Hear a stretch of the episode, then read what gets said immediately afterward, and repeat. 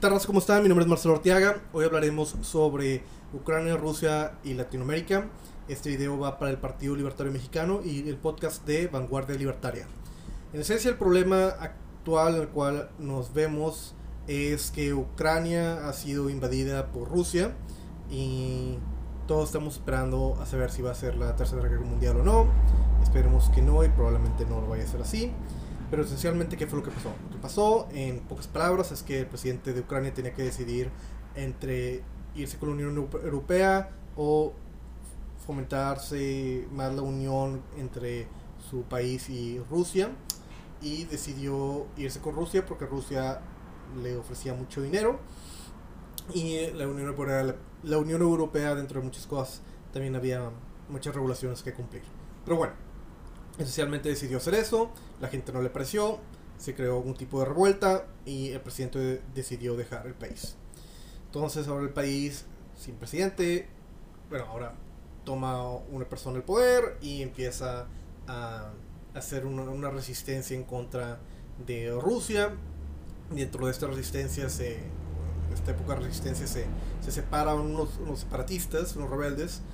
Este, ellos están en el en el este de, de Ucrania, la parte que está pegada a Rusia. Y ahora Rusia está reconociendo a estos separatistas como teniendo un reclamo legítimo y manda sus tropas a Ucrania. Y bueno, ¿por qué se da esto? En gran parte es porque Putin y Rusia ya lo había planeado desde hace mucho tiempo, que pues, quería anexar eh, lo que son... Um, pues su órbita de poder o, son países que antes eran parte de la Unión Soviética, quiere crear necesita, quiere hacer una muestra de fuerza y quiere recuperar o piensa que lo peor que le pasó a Rusia esencialmente fue la caída de la Unión Soviética y que él quiere pues, recuperar esa gloria rusa.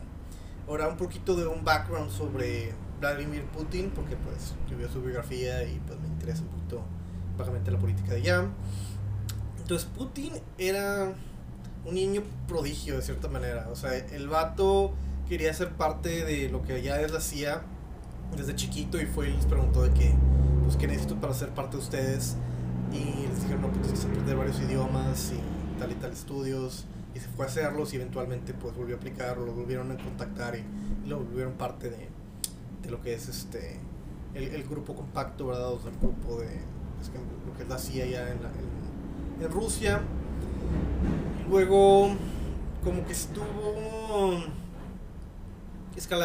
subiendo escalones cosas importantes dentro de ello es de que en algún punto él estaba como que encargado de una embajada o algún tipo de, de, de, edificio en, un área hostil de, dentro del tiempo en el cual estaba derrumbando la Unión Soviética y la gente fue a protestar al edificio, ¿verdad? Que pinche gente culera, ¿verdad?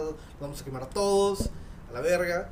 Y, y pues lo que este Putin hizo es que salió con su gente y les dijo de que no, pero nos están diciendo que si siguen haciendo desmadre los vamos a disparar, que no, no, no les sigan. Y los asustó a todos y, y se fueron y dejaron el, lugar vacío. Así como que les, les, entró miedo a la gente que intentaba protestar, pero no, no había más defensa de, ese, de esa área más que él y su gente y todos se fueron como que a escondidas de cierta manera, así como si que ya supieran bien qué pedo.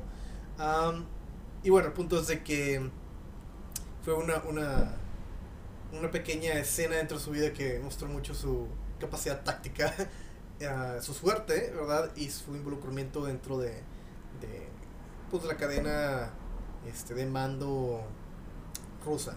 Entonces fue escalando eh, dentro de la, la, dentro de su trabajo y eventualmente terminó siendo una chichincle de de una persona poderosa cuyo nombre no, no recuerdo, pero por supuesto esta conversión asumen que sea un senador o uno de esos este, oligarcas, creo que era un senador más que nada. Pero bueno, era más en un chichincle. Y eventualmente llegó a ser la cabecilla de lo que es la, básicamente la CIA ya en, en, en, uh, en Rusia. Y hubo un caso en el cual había un oligarca que creo que lo estaban atrapando, lo estaban atrapando por corrupción y él dice, él se pone de acuerdo con el oligarca para sacarlo del aprieto Y si mal no recuerdo, lo que pasó es de que se puso de acuerdo con un juez. O sea, el, el trámite ya estaba, ya estaba. Ya estaba en camino, o sea, para, para fastidiar a este oligarca. Y, uh, y este puti se pone de acuerdo con otro juez de que, bueno, mira, te vamos a poner este juicio y pues fallas a favor de nosotros. Um, y el juez que está llevando el asunto le crean un escándalo sexual con prostitutas, como es el caso en Rusia. y, y, lo sacan del juicio, ¿verdad? Y ponen al, que al, al, juez que ya está mañado. Y ese juez ya, ya favorece al, al oligarca. Y a cambio de ese favor, el oligarca le mete la política de Putin y lo apoya con dinero. Y así es como eventualmente toma control de Rusia. ¿verdad? Es más complicado, pero en general eso es lo que tengo entendido que sucedió. Pero bueno, porque es importante saber esto, porque eh, es importante saber que Putin es una persona muy inteligente, que ha, que ha sido parte del, del sistema eh, ruso por mucho tiempo y que él tiene esta mentalidad de, de, crear un imperio ruso, ¿verdad? Él cree que lo peor que le pasó a Rusia fue la caída de la Unión Soviética. Y bueno, y con eso en mente, eh, él intenta recuperar estas áreas de influencia que tenía la Unión Soviética, ahora como la cabeza de, de Rusia. Ahora, otra cosa interesante saber es que una de las razones por las cuales Rusia está siendo tan expansiva es porque tiene la cantidad de población necesaria para ello. O sea, su, su población está, cierta, está en cierta edad que, que le permite tener esa fuerza de, de movilidad de, de, personal para poder ser más agresivo. En unos cuantos años, por la, la tipo de pirámide que tiene, eh, generacional que tiene Rusia, no le va a poder hacer tan sencillo el poder ser un, un agresor en cuestión militar en relación en relación a, a tener personal. Entonces está usando esta pequeña ventana que tiene tiempo de, de, gente saludable, ¿verdad? De cierta edad, para poder expandirse y, crecer su, su área de influencia. Entonces eso es lo que en general está pasando en Rusia. O sea, por eso quieren tomar Ucrania, ¿verdad? Y luego, Ucrania es un desmadre, o sea, pinche... Todas las, todas las áreas que se, que se despegaron de la Unión Soviética en general, ¿verdad? No, no les fue muy bien. se quedaron siendo controladas por caciques, ¿verdad? Y pura corrupción y desmadre. Entonces, no sé, no, no, no las, las, cosas no pintan bien para Ucrania en general. Um, y luego por otra parte hay gente que es pro Ucrania cuando de que, bueno mira, seamos honestos, sí, hay, hay dos formas de ver esto, ¿verdad? De una manera es que eres pro demócrata y de la manera democrática, pues en teoría Ucrania ya debería estar aliado con Rusia. Y eh, tienen, tienen, tienen razón esencialmente.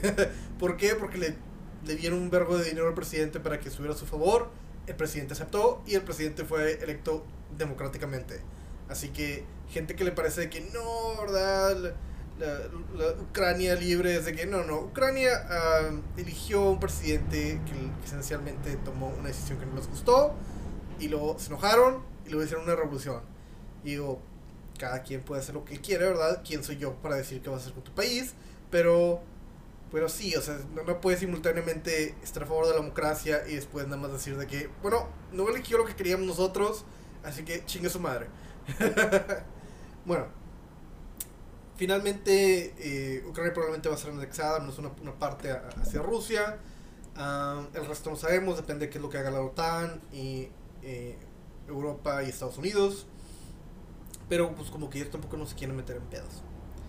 Y luego esta China está a favor de, de, Rusia porque como que ya están aliados para que cada quien haga sus chingaderas y, y el otro lo, lo, lo solape. Uh, por ejemplo, esta China está, está viendo si anexa a, ¿cómo se llama? Una isla en el este, a Taiwán, si mal no recuerdo. Y... Um, y pues sí, es como que, bueno, yo a Rusia ahorita, Rusia me apoya más después, y como que tienen un borde juntos y están intentando este, llevar la fiesta en paz. Aunque pues también hay, hay mucha tensión entre los dos países. En general, pues los dos países son muy realistas, ¿verdad? Simplemente quieren expandirse, quieren más poder a una costa de, de otros países más pequeños, así que... Y como nadie les pone un paro, ¿verdad? No hay mucho que, que se pueda hacer, al parecer. Eh, otra cosa interesante que sabes, como es que Ucrania creo que ya anteriormente quería ser parte de, de, de, NATO, ¿verdad? Pero pues, como que no lo, no dejaron. Entonces, y ahora como que la gente, ahora que están pidiendo ayuda, es como que, mm, no sé, como si, si el oeste y, y Estados Unidos le importara tanto a Ucrania, ya los hubiera dejado entrar en su pacto de defensa, pero pues por razones económicas, ¿verdad? Y políticas no lo dejaron y ahora pues están sufriendo las consecuencias de lo que ya habían decidido anteriormente. Pero bueno, ahora hablando un poquito sobre China, qué está haciendo China. China esencialmente está creando lazos comerciales con otros países para empoderarse, les está prestando dinero para eventualmente poder tomar control sobre su territorio.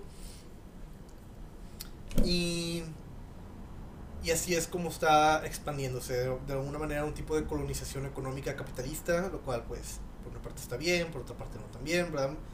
Mejor que, que crucen que compren la gente por dinero que con armadas, ¿verdad? Pero, digo, en esencia el problema es de que muchos países tienen gobiernos corruptos y China está dispuesto a tomar ventaja de esto al darles dinero que no pueden pagar para después cobrarles con favores y, um, y pues sí, ¿verdad? Está todo técnicamente legal, pero pues también es inmoral, así que así está la cosa con China. Y luego Latinoamérica, que es como un dumpster fire. Es como que si alguien le prendiera fuego, ¿verdad? A el basurero local de su ciudad y luego la gente nada más la estuviera tomando un video, eso es Latinoamérica. Entonces Latinoamérica está pasando por inflación y una variedad de gobiernos socialistas, pseudo comunistas. Literalmente en Argentina un político que, que, se llamaba a sí mismo leninista, que estaba aliado con el Partido Comunista, tomó control y pues eso no va a pintar para bien. Uh, y el resto de, de, excepto por Bolsonaro, casi toda Latinoamérica tiene a puro izquierdista mediocre. Y se están empezando a aliar algunos lugares con Rusia, ¿verdad? Y con estas comunidades de que, comunidades de izquierda, ¿verdad? Uh, para para a, cambio de dinero darles algún tipo de poder geopolítico a estas, estos comunistas esencialmente. en particular, ah, si mal no recuerdo, Venezuela y es una isla en Centroamérica. Este, quiero decir que es Ecuador, pero no es otra, otro lugar que están aliándose con Rusia para dejarlos tener influencia en Latinoamérica a cambio de dinero. Y, y pues sí, es el, cuento nunca acabar, ¿verdad? Gente populista que promete todo y finalmente les regala dinero de otras personas para que eventualmente caiga la economía, para que eventualmente haya inflación y se caiga toda la mierda y después la gente vaya a tener que lidiar con la inflación, con los problemas. A lo mejor viene algo de derecha y intenta solucionar el problema, pero es prontamente cambiado por la izquierda que hace los problemas peores es toda una caída en picada realmente Latinoamérica. No, no, no se ve ninguna ningún, cambio a favor que, que se venga que se vea la lucecita al final del, del túnel, porque todas son simplemente mañas, ¿verdad? O programas sociales para recolectar votos. Uh, hay algunos que otros programas de infraestructura que pues, más o menos están bien, pero en general la idea es mantener el poder a través de la distribución de, riqueza de la clase media y alta a la clase baja, sin importar pues, cuáles son las consecuencias de ello. La criminalidad sigue incrementando. ¿Por qué? Porque nadie quiere lidiar con ello. La, por ejemplo, aquí en Calderón, que intentó lidiar con el narcotráfico, eh, la población ahora lo aborrece, ¿verdad? Porque creó lo que prometió una guerra y ahora votaron por una persona que está a favor de darles becas y programas económicos a personas que de otra manera tal vez serían sicarios. Y pues eso tampoco está como que fomentando que la gente deje el crimen, el crimen simplemente está tomando el, los beneficios de los programas sociales y participando en el crimen organizado. Así que realmente esto se pudo ver visto venir desde, desde, desde muy lejos. Como les dije un dumpster fire Y bueno, en corto, eso es lo que está pasando en geopolítica en Latinoamérica, en Rusia y en China. para que más tengan una idea. Y bueno, proyectos para futuro, vamos a intentar seguir subiendo más contenido, ya sea aquí en el partido o también en el podcast de Vanguardia Libertaria. Si quieren sumarse, hablar sobre algún tema en particular, están invitados.